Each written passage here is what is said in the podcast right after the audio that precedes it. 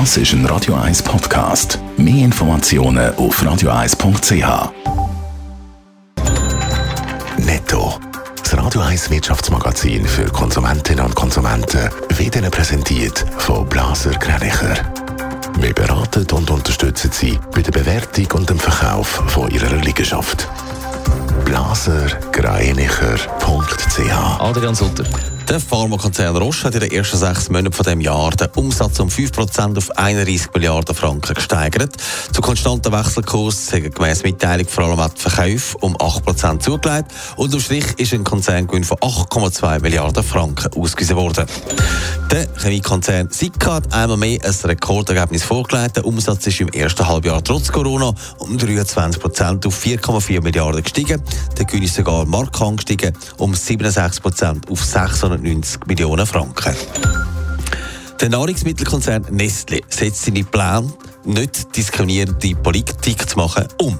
Nach 60 Jahren wird zum Beispiel Schokogipfeli, wo in Chile unter dem Namen Negrita verkauft worden ist, in Choquita umbenannt. Der Name sei nicht mehr zeitgemäß, hat Nestle seinen Entscheid begründet. Am Flughafen läuft wieder etwas und das freut natürlich auch die Airlines. Ein Haufen Leute fliegen wieder irgendwann, nachdem sie im letzten Jahr Kuh an Strand äh, sind oder den Strand gesehen haben, wenn überhaupt.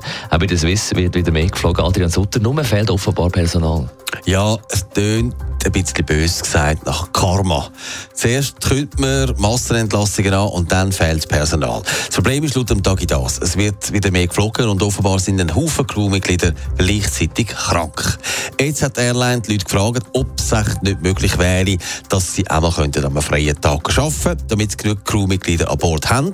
Gerade am Wochenende fehlen die Leute dann, wenn eben ein Haufen Ferienflüger startet. Und so muss man jetzt offenbar Personal zusammenkratzen. Hat das schon zu Problemen geführt? Gemäss dem Bericht ist am Samstag bei einem Flug aus St. Paulo zu wenig Crew an Bord gewesen, also 12 statt 14 Mitglieder. Und das hat dazu geführt, dass Passagiere kein Apero bekommen haben und ein Servicegang weniger Sektoren geführt wurde. Dass man jetzt aber die Flüge annullieren oder so, so akut ist das Problem dann nicht.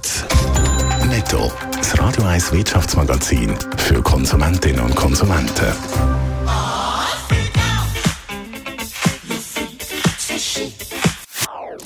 Das ist ein Radio 1 Podcast. Mehr Informationen auf radio1.ch.